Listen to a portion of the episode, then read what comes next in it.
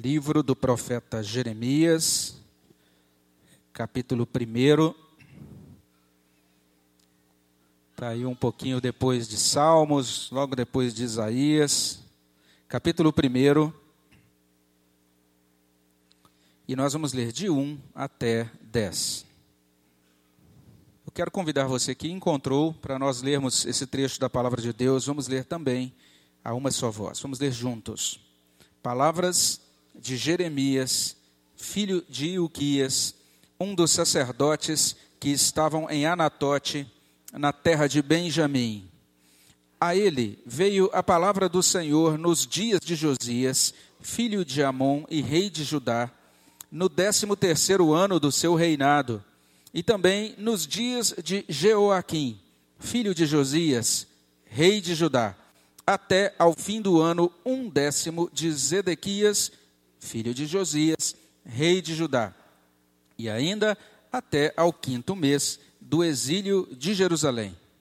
A mim me veio, pois, a palavra do Senhor dizendo: Antes que eu te formasse no ventre materno, eu te conheci. Antes que saísses da madre, te consagrei e te constituí profeta às nações. Então lhe disse eu: Ah, Senhor Deus, Eis que não sei falar, porque não passo de uma criança. Mas o Senhor me disse: Não digas, não passo de uma criança, porque a todos a quem eu te enviar irás, e tudo quanto eu te mandar falarás. Não temas diante deles, porque eu sou contigo para te livrar, diz o Senhor. Depois estendeu o Senhor a mão, tocou-me na boca, e o Senhor me disse: Eis que ponho na tua boca as minhas palavras. Olha que hoje te constituo sobre as nações e sobre os reinos, para arrancares e derribares, para destruíres e arruinares, e também para edificares e para plantares. Vamos orar ao nosso Deus? Senhor, nós agradecemos por esta noite, pela oportunidade que temos, ó Deus, de ler a tua palavra e pedimos, ó Deus, que teu Espírito Santo nos conduza nesse momento. Que o Senhor fale aos nossos corações, que o Senhor, ó Deus, ministre a tua graça sobre nós. Que esses instantes aqui, ó Deus, façam diferença na nossa vida. E como nós ouvimos, ó Deus, na mensagem da manhã que foi trazida pelo teu servo, presbítero Paulo Bovério. Ó Deus, que usa-me como boca do Senhor para que a palavra de Deus ensinada, pregada nessa noite, ela produza vida, ela produza, ó Deus, uma aproximação dos nossos corações, um quebrantamento, um desejo, ó Deus, mais acentuado de nós caminharmos na tua presença, de conhecermos ao Senhor e de vivermos para a tua glória. Nós pedimos e agradecemos isso, ó Pai, no nome de Jesus. Amém, Senhor Deus. Eu quero começar falando sobre uma pessoa que talvez você não conheça, talvez você nunca tenha ouvido falar desse indivíduo chamado Jeff Kinney. Ele morava num apartamento muito pequenininho em Massachusetts, nos Estados Unidos. Gostava muito de desenhar. Em 1998, ele começou então a fazer alguns esboços, a desenhar alguns esboços e algumas histórias em um caderno. E esse processo então foi se desdobrando e ele foi criando alguns personagens. Primeiro, ele criou um personagem chamado Greg, um menininho bem engraçado, e ele foi em torno desse, desse primeiro personagem, ele foi criando outros personagens, criou é, o, o, irmão dele, um irmão um pouco mais velho, valentão, chamado Roderick, e também um amigo muito simpático dele, chamado Hawley, e também um outro amigo espevitado de aparelho, chamado Fregley. Ele criou essas tirinhas e foi fazendo isso na casa dele, porque ele gostava de desenhar e foi criando esses personagens todos. E o tempo foi passando, esses esboços foram aumentando de volume. E quando ele viu, ele estava com 1.300 páginas de tirinhas e de desenhos. No ano de 2004, então, ele decidiu publicar isso num site que, se a gente fosse traduzir o nome, seria cerebrodivertido.com. E lá ele publicou essas tirinhas dele e muita gente começou a acessar e começou a ler essas histórias, começou a achar bem divertido isso. E em 2005, então, a editora do New York Times entrou em contato com ele e disse: Olha, nós queremos publicar o seu livro e queríamos conversar com você sobre isso. E ele foi lá e aquele material então foi convertido em um primeiro livro chamado O Diário de um Banana. Esse livro é, mal saiu da, das livrarias, já se tornou um best-seller. Rapidamente ele já estava traduzido em 28 idiomas. E esse indivíduo, então, que nem imaginava isso, se tornou muito rico de uma hora para outra. Foram milhões de cópias vendidas em todo o mundo, com muito sucesso. E logo depois ele publicou mais dois livros usando os materiais que ele tinha naqueles esboços iniciais. E depois ele foi escrevendo outros livros. No final das contas, é, a coleção toda, então, tem dez livros: Diário de um Banana, Diário de um Banana Roderick, é o cara, Diário de um Banana, A Gota d'Água, e por aí vai. E é bem provável que alguns de vocês já conheçam, se você for pai de adolescente, talvez o seu filho já tenha pedido para você adquirir eh, os livros dessa coleção. E alguns adolescentes, inclusive, têm o, você pode comprar num box, numa caixinha, assim, todos os dez livros de uma só vez. No ano de 2010, esse livro, o primeiro livro, foi transformado em filme, é, com o mesmo título, Diário de um Banana. É um filme que eu recomendo a todas as pessoas que gostam de rir de piadas bobinhas, assim. Não tem nenhum tipo de, de, de coisa ruim, de, de é, piada sem, sem é, é, ou que possa trazer algum mal. São, realmente é uma história muito divertida, é um livro que, e é um filme que faz a gente rir bastante, e depois você está com tá, é, até chorando de tanto rir, porque realmente é bem engraçada a história. É bem interessante que quando você vai ver o roteiro, basicamente é isso. É um garoto no dia a dia dele, lidando com os pais dele, que são muito engraçados, com esse irmão dele, que é o Valentão, com outro irmãozinho dele, que é bebezinho, com os amigos dele na escola, e esse garoto ele quer ser popular. Então, o tempo todo ele está fazendo coisas para se tornar o garoto popular. À medida que ele vai fazendo essas coisas, ele vai se dando mal, e tem algumas coisas realmente bem engraçadas. E a partir, então, desse, dessa, desse cerne, né, simplesmente um menino querendo viver a sua vida e querendo ser popular, é um filme que realmente ele vai divertir a gente porque ele está nos colocando diante daquilo que a gente poderia chamar de dilemas e trapalhadas de um adolescente. A turma toda tem a mesma idade, a turma toda é adolescente. A gente está no dia do adolescente presbiteriano, então a ideia hoje é a gente tirar a noite, tirar essa oportunidade para pensar um pouquinho sobre a adolescência. Eu trouxe aqui um, um, um conceito do dicionário Aurélio de adolescência.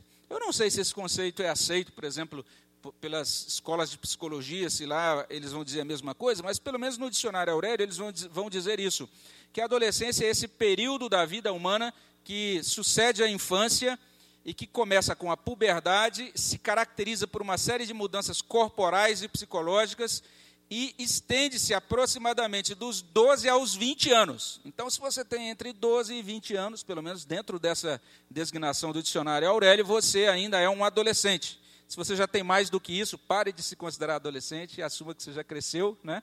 Mas até essa idade, principalmente, é aquilo que a gente tem mais ou menos definido no dicionário. O título desses, de todos esses livros, no original, é, é, esse que consta aí, né? E você vai encontrar que o título em português é Diário de um Banana, porque ele vai reportar-se principalmente ao Wimp Kid. E o Wimp é uma palavra que significa palerma.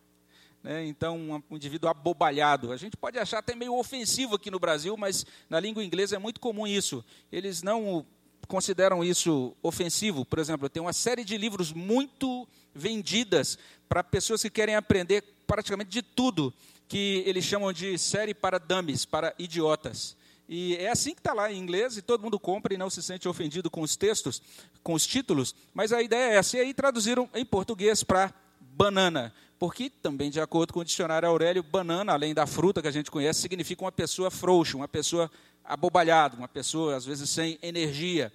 E realmente o protagonista da história ele se encaixa nessa designação em vários momentos. É interessante que a gente está falando de um título de uma obra que tem a ver com adolescentes. Adolescência é uma idade em que, é, de certa maneira, a gente é muito estigmatizado. Existem muitos rótulos ligados à adolescência. A, adolescência é ligada à insegurança, uma fase de insegurança, não apenas com a aparência, é, decisões com relação à vocação. É interessante, é uma idade extremamente imatura. Por outro lado, É, nessa, é nesse ponto da vida, nessa fase, que os jovens têm que tomar, os adolescentes têm que tomar decisões que vão fazer diferença para o resto da vida deles. É quando eles estão pensando em que é, graduação farão, que vestibular prestarão. É, eles estão tendo, na verdade, agora os primeiros movimentos com relação a namoro. E é uma fase realmente em que muitas coisas da vida adulta serão decididas exatamente nesse momento. Mas, ao mesmo tempo, caracterizada por insegurança, por confusão, por irresponsabilidade, por rebeldia. A coisa é tão grave, isso é reconhecido até pela literatura secular. Tem um educador chamado Rubem Alves, ele, na verdade, ele já faleceu, é um ex-pastor presbiteriano, mas é, bem conhecido na área de educação, ele escreve algumas coisas sobre a adolescência. É, um, uma das coisas que ele escreve é esse texto chamado Carta a um Adolescente, e em determinado momento do texto dele, ele vai dizer assim: o adolescente não está interessado em fazer a coisa certa, ele está interessado em fazer a coisa dele. Então, daí ele vai dar um conselho para os pais. Ele vai dizer: se você lhe disser o que é razoável, esse razoável passará a ser a coisa do pai ou da mãe. Fazer a coisa certa, então, será confessar uma condição de dependência e inferioridade, o que é impensável e insuportável para um adolescente. Para um adolescente entender que ele é dependente e inferior, ele fica zangado com isso, de acordo com Rubem Alves, e ele se sentirá, então, obrigado a fazer o contrário. Então, ele diz: pais e mães, vocês têm que usar uma técnica que ele vai indicar lá, Basicamente, ele vai dar dois conselhos, percebam, são conselhos seculares, não são conselhos cristãos. Ele vai dizer para os pais que a única coisa que os pais podem fazer com os adolescentes é nada. É melhor você não fazer nada, porque se você disser faça isso, ele vai querer fazer o contrário. Então, você fica olhando de longe e ele até usa uma forma poética de dizer isso. Ele diz: a vida tem sua própria sabedoria. Quem tenta ajudar uma borboleta a sair do casulo, a mata.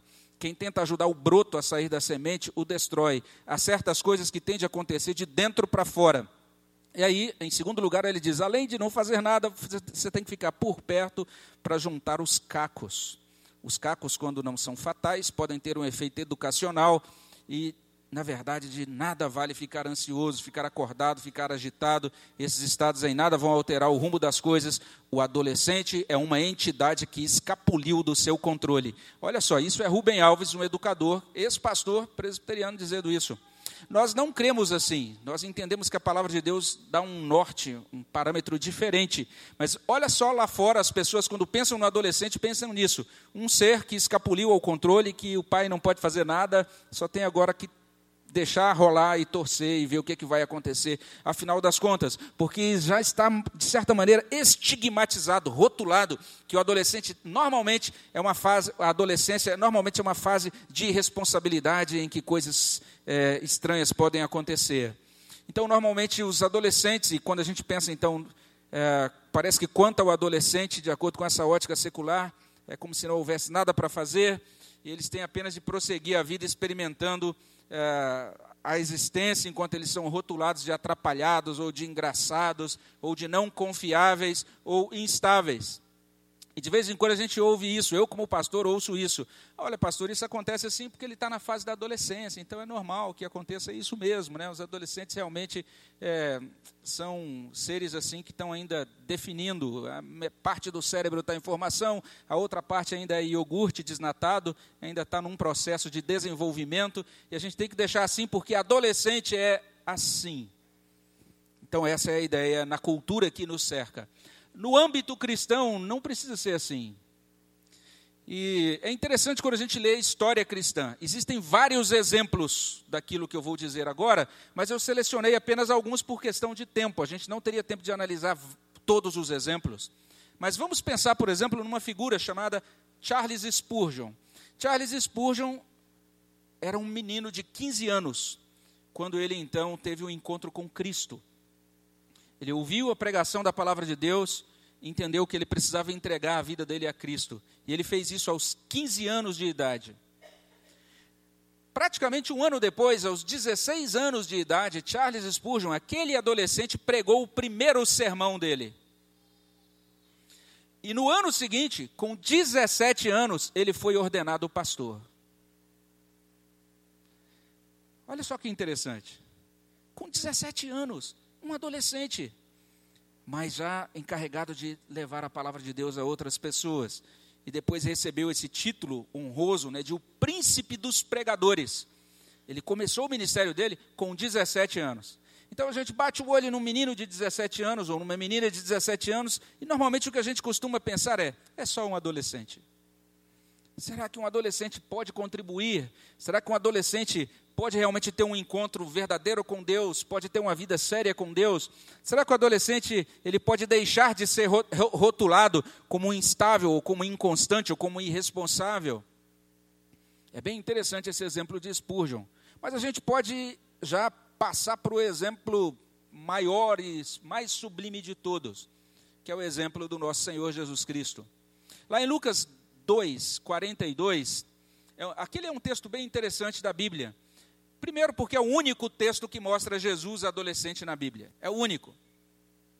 Mas é impressionante que nesse texto mostra o seguinte: não apenas a única, né, mas a impressão que a gente tem é que a primeira iniciativa que esse adolescente, Jesus, teve na sua vida, é, a, é o primeiro ato de Cristo nos evangelhos em que ele toma uma iniciativa separado dos pais. Qual foi a iniciativa dele?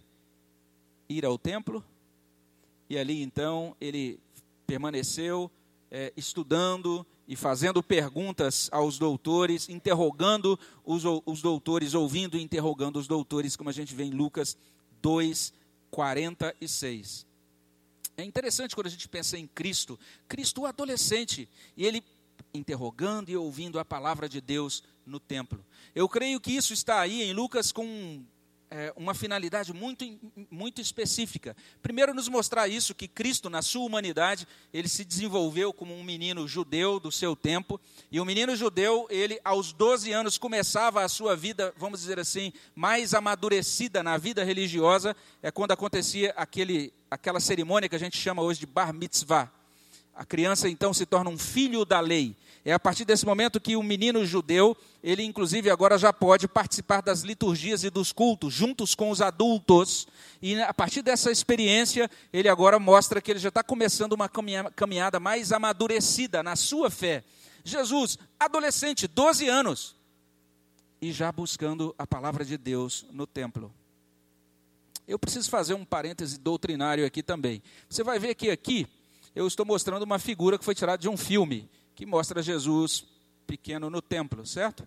Se você veio hoje de manhã à nossa igreja e assistiu o final da nossa escola bíblica de férias, você vai ver que enquanto eh, as crianças cantavam e a banda estava aqui louvando a Deus, foram mostrados uns slides com figurinhas de Jesus. E depois também, na história que foi contada pelo contador de histórias, aquele homem velho, ao quebrado, que entrou aqui, meio rouco, né? Ele também foi contando e foi mostrado algumas figurinhas. Só fazendo um parêntese doutrinário. É, por que, que eu estou fazendo esse parêntese? Veja, eu estou usando um slide com uma figura de Jesus. E é importante a gente fazer esse parêntese pelo seguinte: talvez você que esteja frequentando igrejas presbiterianas ou lendo sites reformados, calvinistas ou com doutrina reformada, já tenha ouvido falar disso que eu vou dizer aqui, mas eu preciso esclarecer, tá bom? Tem gente que diz o seguinte: olha, se o pastor está usando uma figura de Jesus aqui, isso é quebra do segundo mandamento. Porque o segundo mandamento diz: não farás para ti imagem de escultura, e nem semelhança alguma do que há em cima nos céus, nem embaixo na terra, nem nas águas debaixo da terra. Não as adorarás, nem lhes darás culto. Eu sou o Senhor teu Deus, Deus zeloso. Isso está lá em Êxodo capítulo 20, lá nos Dez Mandamentos, versículos 4 e 5. E aí, algumas pessoas até não apenas pegam Êxodo 20, 4 e 5, mas também pegam a pergunta 109 do nosso catecismo maior. Depois eu não vou, não lerei aqui todo o texto, mas depois leia. Se você tem a Bíblia de Genebra, você pode consultar lá. E alguns dizem assim: olha, está dizendo aqui nesse, nessa pergunta do catecismo maior que a gente não pode fazer uso da arte em nenhuma hipótese para representar a divindade. E a partir daí tem algumas pessoas que estão espalhando por aí no meio evangélico que os crentes e as igrejas que usam figuras de Jesus são idólatras, ou não são crentes verdadeiramente reformados, ou não estão sendo zelosos com a palavra de Deus.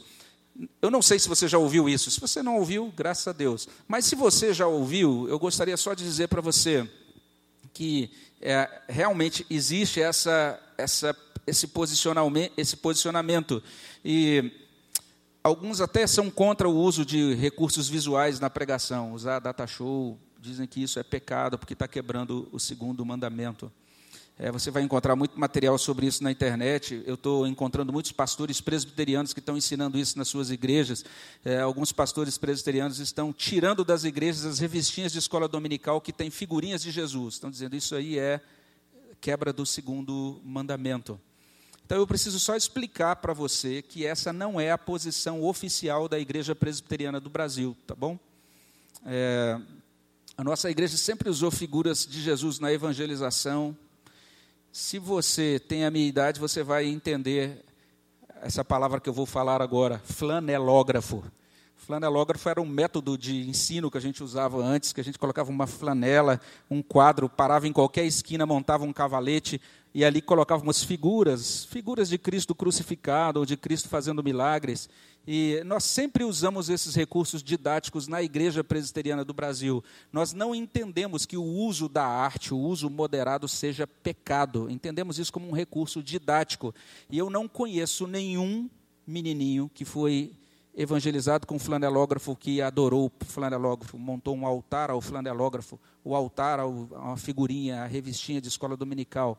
Nós, nós entendemos que é só um recurso didático, tá bom? Então não fique escandalizado de eu mostrar aqui essa figura de Cristo, oh, agora né, é algo contra a fé reformada, porque não é a posição da nossa igreja presbiteriana do Brasil. Então vamos voltar ao nosso sermão. É, não apenas Jesus, ele na adolescência está buscando a Deus no templo, mas Maria também, quando ela foi chamada por Deus, ela era uma adolescente ainda. Quando você ouve todo aquele, lê aquele relato de Maria, provavelmente quando Maria ouviu a voz do anjo, ela tinha talvez quem sabe um pouco mais de 14 anos. Era uma adolescente quando foi chamada por Deus e recebeu o anúncio de que seria a mãe do Salvador. E agora nós chegamos no texto que nós terminamos de ler, Jeremias 1, 1 a 10. Aqui nós estamos diante do chamado do profeta Jeremias. Se você der uma olhadinha nos versos 6 e 7, duas vezes você vai encontrar essa expressão. Olha aí o verso 6. Então ele disse: ah, Senhor Deus, eis que não sei falar, porque não passo de uma criança. E no verso 7 você vai encontrar assim: Mas o Senhor me disse: Não digas, não passo de uma criança. Essa palavra que é traduzida por criança aí podia ser traduzida por menino, por adolescente. Jeremias, quando foi chamado, era um adolescente. Ele era muito jovem quando foi chamado para ser profeta. De certa maneira, nós estamos diante do diário de Jeremias aqui em Jeremias 1, de 1 a 10. Ele está registrando, ele registrou por escrito algo que aconteceu na vida dele. E quando a gente compreende que esse Jeremias aqui, ele era um adolescente quando ele viveu essa experiência, a gente pode olhar para essa passagem e a gente pode ver o modo tão poderoso, tão gracioso como Deus atua na vida de um adolescente.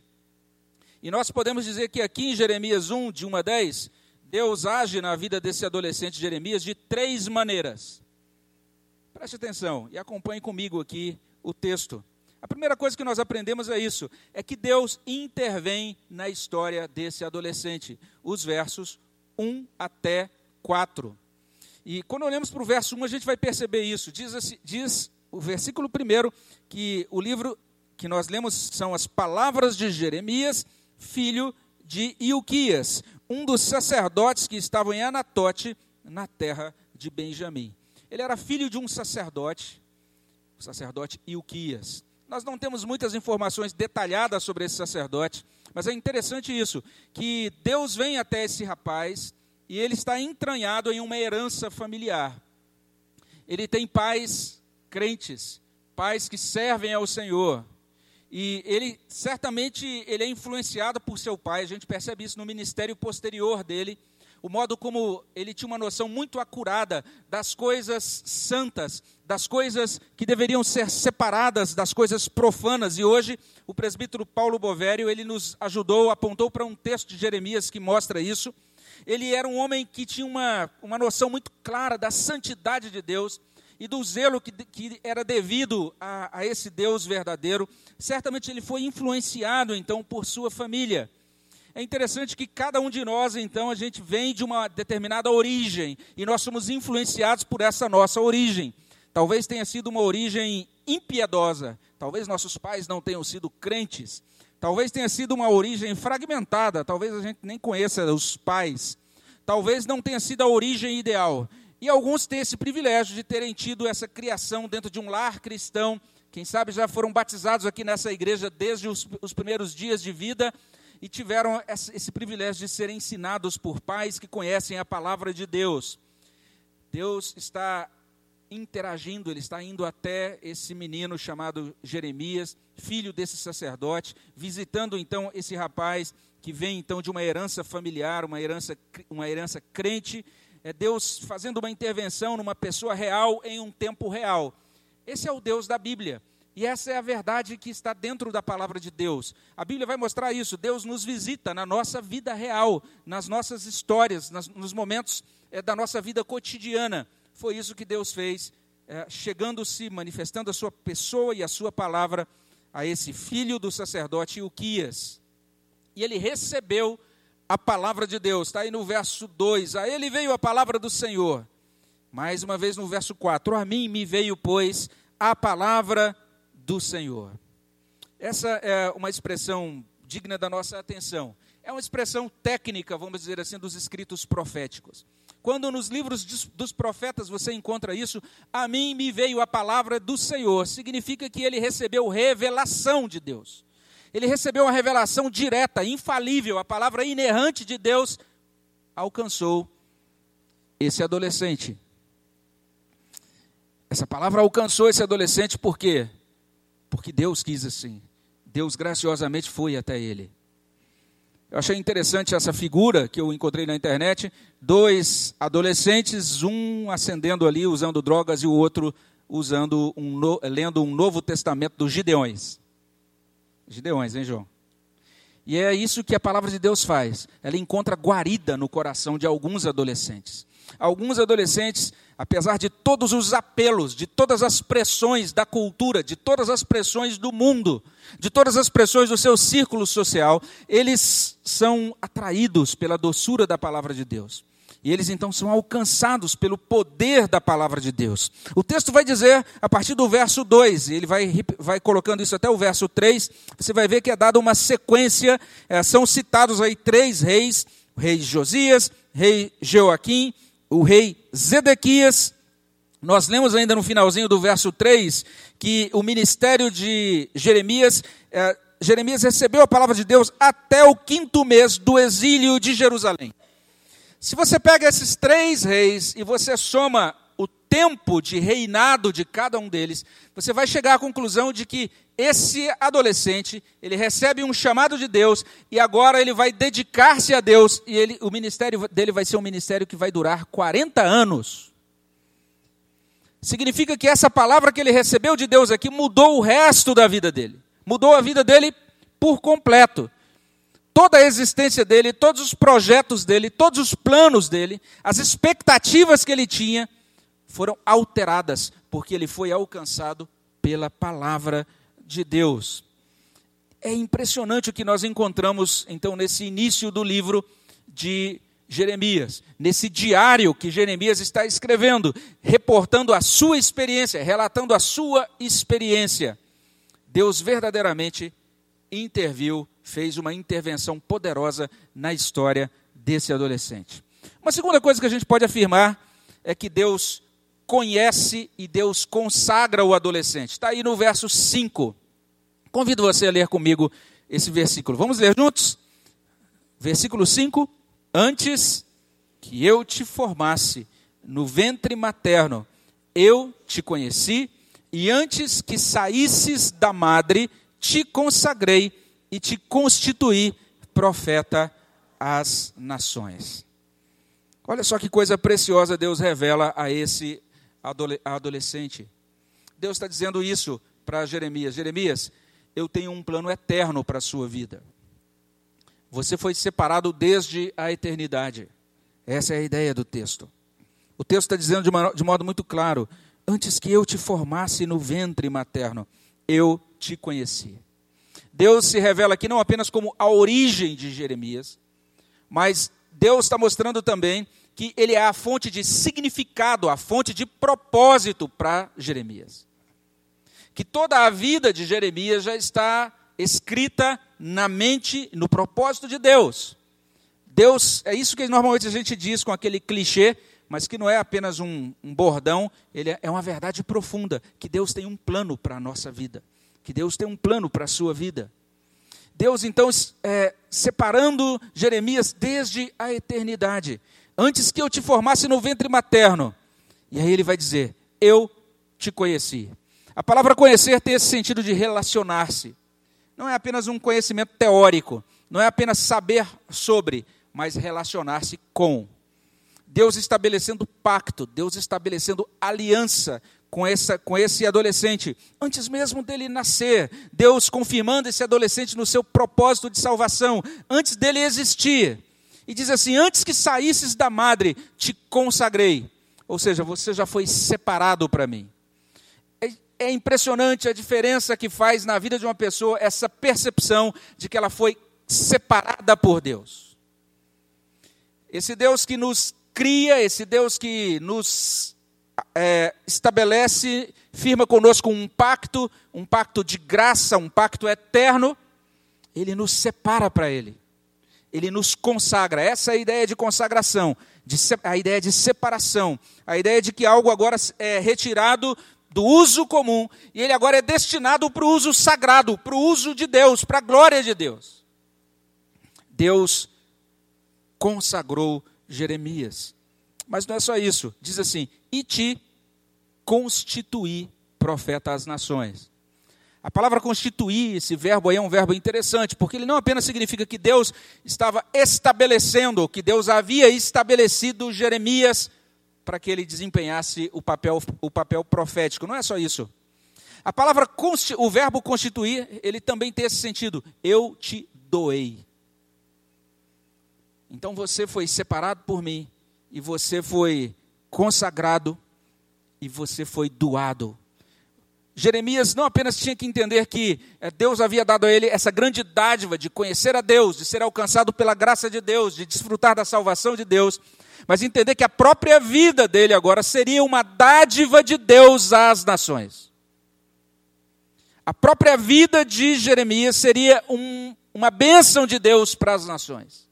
Seria um desdobramento daquilo que Deus falou a Abraão lá no, no pacto de Gênesis 12, de que Deus faria de Abraão, de Abraão uma bênção para todas as nações. Mas agora Jeremias ele é constituído, ele é dado por Deus como um profeta às nações. É Deus falando a um adolescente. O que, é que Deus pode fazer na vida de um adolescente? Qual o valor de um adolescente?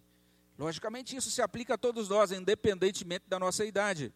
Mas eu acho interessante quando nós pensamos isso, quando pensamos que Deus está falando com um menino. E Deus está colocando para ele essas coisas tão sublimes, tão solenes, tão importantes, tão transformadoras. Especialmente diante da nossa cultura. Lembram-se do que eu falei agora há pouco. A nossa cultura diz isso, que o adolescente não passa de um banana. Mas Deus está dizendo: não, não é assim o modo como Deus vê o adolescente, o modo como Deus dignifica, valoriza, a importância que Deus dá. E na verdade, nós podemos até dizer isso olhando por um ângulo invertido. A importância do adolescente se encontra no fato de que ele é amado por Deus, de que Deus tem um propósito para a vida dele, e de que Deus separou esse adolescente desde a eternidade, constituiu, deu esse adolescente, e não apenas isso aconteceu com Jeremias. Mas a ideia toda do restante do Antigo Testamento, e a ideia especialmente do Novo Testamento, é que nós, agora que conhecemos a graça de Deus e conhecemos o Evangelho de Deus, nós somos constituídos agora, nós temos esse ministério profético às nações.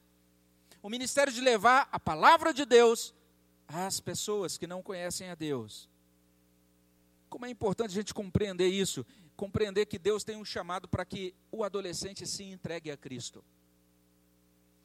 Para que o adolescente, ao invés de estar ali naquela chamada crise existencial, ele possa entender que existe uma revelação muito clara de Deus para ele. E a revelação é essa: que nós podemos encontrar nossa identidade, o nosso valor, o propósito da nossa vida, entregando a nossa vida a Jesus Cristo. Entendendo que sem Cristo nós não temos como prosseguir, mas com Cristo, Deus agora nos dirige, nos encaminha de uma maneira nova, quando nós entregamos a nossa vida a Ele. O adolescente agora, alcançado pelo poder e pela graça de Cristo, ele pode agora pensar, ele pode adorar, ele pode agora empreender a sua vida devocional, conhecendo a Deus, conhecendo as Escrituras. Eu gosto muito do Salmo 119, um dos versículos daquele salmo diz isso: Eu compreendo mais do que os meus mestres, compreendo mais do que os idosos. E a palavra do Salmo 119 é essa. Isso é assim porque aquele salmista meditava na palavra de Deus. Então, um adolescente pode ser usado por Deus, pode conhecer a palavra de Deus, pode ser útil nas mãos de Deus, pode ser um adorador. O adolescente pode ser uma pessoa de oração. Então, esse rótulo, que eu entendo que não é um rótulo bíblico, de dizer assim, adolescente não quer nada, esse não é um rótulo que corresponda ao ensino da palavra de Deus. E nós vimos o exemplo de Spurgeon, eu poderia citar outros exemplos também, de pessoas que na adolescência, dentro da história da igreja, têm se consagrado ao serviço de Deus e têm sido úteis nas mãos de Deus para a glória dele. O adolescente pode ser útil no discipulado, o adolescente pode ser útil no testemunho. E na verdade, essa força adolescente, exatamente a energia que existe agora nessa fase da vida, esse é um momento muito ideal, muito importante, muito propício para isso, para você dedicar a sua vida para o serviço de Deus. Nós não concordamos com a doutrina da Igreja de Jesus Cristo dos Santos dos Últimos Dias, a igreja chamada dos Mormons. Mas é interessante a prática daquela igreja, daquela seita. Não é uma igreja, é uma seita, não, na verdade não tem a ver com o cristianismo bíblico, é bem diferente do cristianismo bíblico, mas essa seita ela tem esse costume. Os jovens mormons, eles são criados, os pais já se organizam desde que, ele, que os filhos nascem, e quando ele termina o chamado ensino médio, que corresponderia ao nosso ensino médio aqui, todo jovem, antes de ir para a universidade, ele dedica um ano da sua vida a missões. Pode notar que todo missionário mormon é jovem, porque eles já faz parte da, da cultura deles eles terminam o ensino médio e aí quando terminam, antes de entrar para a faculdade, eles viajam, os pais então pagam para eles viajarem para o exterior e dedicar um ano da vida dele para missões. Todo mormon, de certa maneira, acaba fazendo trabalho missionário na juventude. Que interessante, eu acho que independentemente do, da esquisitice da doutrina dos mormons, mas o princípio é interessante, que os jovens podem consagrar-se para o serviço de Deus, para a obra de Deus. Os jovens podem estabelecer-se como um corpo firme, um grupo é, dedicado para viver em comunhão. Eles não precisam estar dispersos, não, não precisam estar confusos quanto à fé, mas podem ser um grupo consistente e firme na comunhão e no conhecimento de Jesus Cristo. É isso que a gente está vendo acontecer com Jeremias. Ele está sendo chamado por Deus, e Deus está dizendo isso, está demonstrando claramente que ele é o Deus que alcança a vida de Jeremias, e isso que está acontecendo agora na história de Jeremias é o desdobramento de um propósito eterno. Jeremias foi escolhido desde a eternidade. Deus decidiu na eternidade constituir Jeremias como profeta às nações.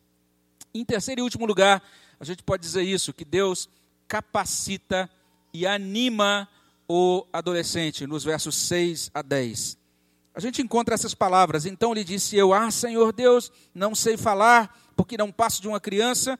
O Senhor me disse: Não digas, não passo de uma criança, porque a todos a quem eu te enviar irás.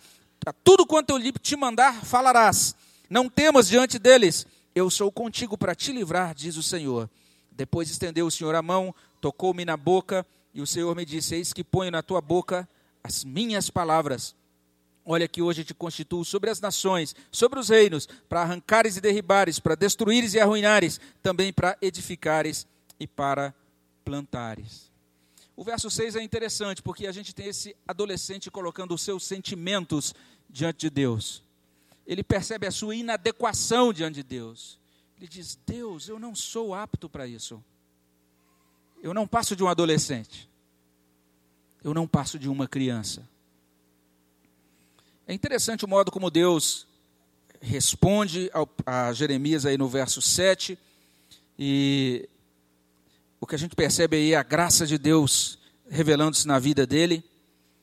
Mas é bem peculiar isso, que nós, quando recebemos o chamado de Deus, muitas vezes é, temos que lidar com esse obstáculo dos nossos sentimentos.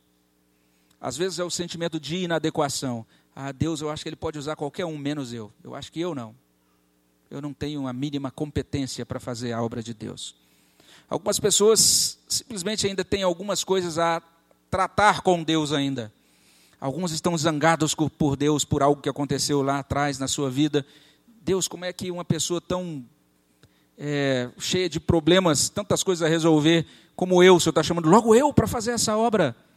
E nós normalmente temos essa inclinação de colocar diante do Senhor a nossa lista de objeções. Aconteceu algo semelhante lá no passado com Moisés, quando foi chamado também para libertar o povo.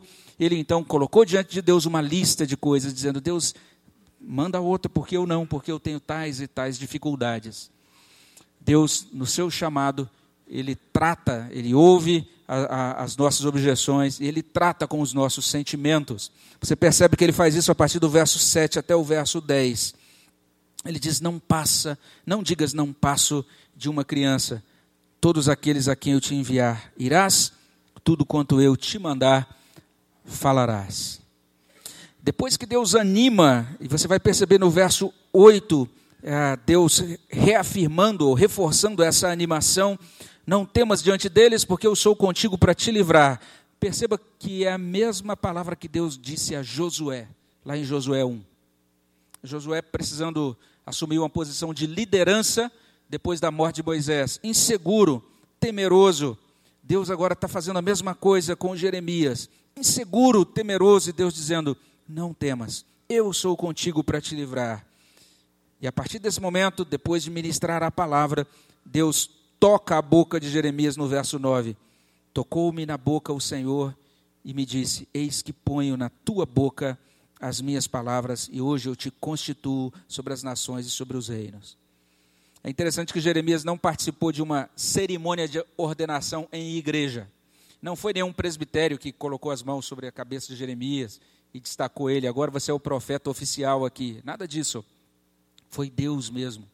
Deus que tocou a vida de Jeremias e colocou a palavra dele na boca de Jeremias.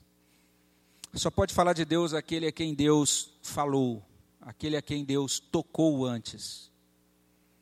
É impressionante o que Deus pode fazer com um adolescente, com um jovem, com um adulto, com um cristão, com uma pessoa que foi tocada pelo poder do Evangelho que foi tocada pela palavra de Deus. Foi isso que Deus fez com, está fazendo aqui com Jeremias nesse capítulo. A ideia é basicamente essa. À medida em que a gente é curado, então agora a gente se torna mensageiro dessa cura que a gente recebe do Evangelho. Deus nos alcança e nos anima hoje pelo Evangelho. Lá na época de Jeremias, ele fez daquela maneira. Ele se revelou daquela forma. A palavra do Senhor veio a Jeremias, era assim que a palavra do Senhor vinha lá no Antigo Testamento aos profetas.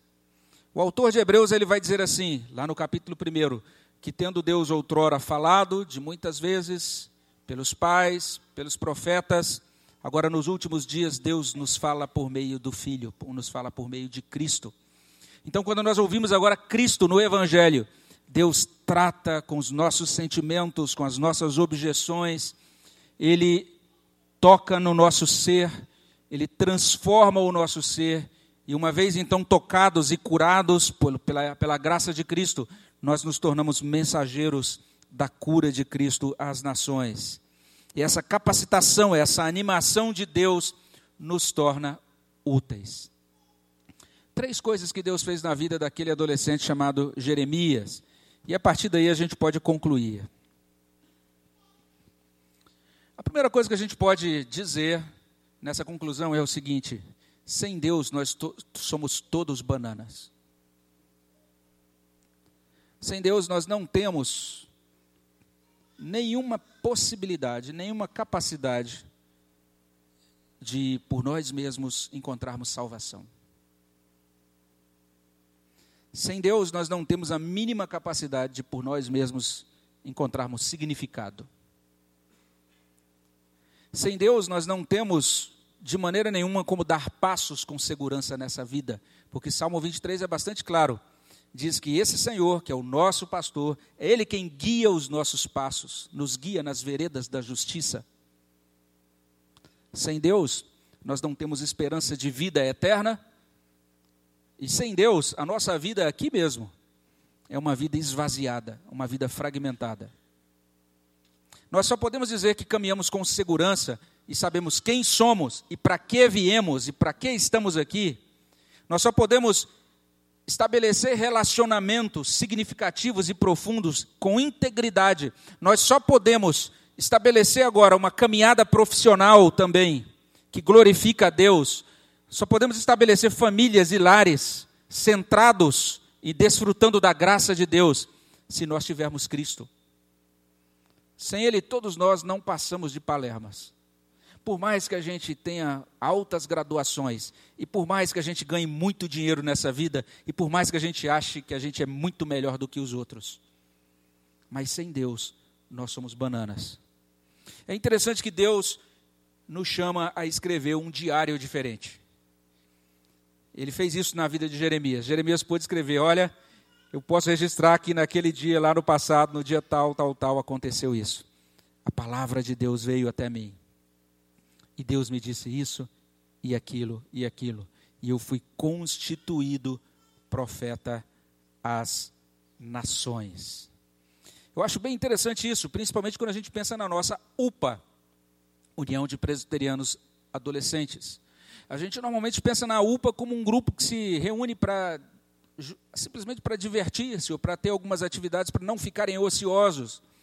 A gente diz assim: temos que inventar alguma coisa para os nossos adolescentes para que eles não fiquem sem nada para fazer. Temos que encontrar alguém que trabalhe com os adolescentes, que saiba dar pirueta e, sei lá, cuspir fogo, fazer malabarismos de circo, porque eles querem só pular e divertir-se. Eu não tenho dúvida de que adolescente realmente está numa fase em que gosta muito de divertir-se. Por isso que eu estou vestindo essa roupa divertida hoje aqui. Mas o que eu quero dizer é que adolescentes podem ser usados, como nós ouvimos hoje de manhã, como a boca de Deus às nações. Nós que somos pais não podemos deixar, não podemos menosprezar os nossos filhos, pensando que eles são menos do que isso. Eles estão estabelecidos, estão vinculados ao pacto de Deus. Eles têm valor para Deus. Eles têm o lugar de ministério deles. E nós, como igreja, precisamos perceber isso desde agora e precisamos ajudar os nossos adolescentes a fazer isso, a compreender-se à luz do Evangelho. A nossa UPA, ela não existe apenas para a gente dizer temos organizado uma sociedade interna nos termos da nossa Constituição presbiteriana. Ela existe porque nós temos adolescentes chamados por Deus, destacados por Deus para o serviço dele, amados por Deus e que são úteis para a glória de Deus e para servir a Deus na cultura em que a gente vive. Quando nós olhamos para esse relato de Jeremias, a gente percebe isso, que Deus nos capacita a escrever agora um novo diário, não mais o diário de um banana, mas o diário de um cristão. E que seja assim não apenas na vida dos adolescentes, mas que seja assim também na nossa vida, nós de todas as idades. Amém?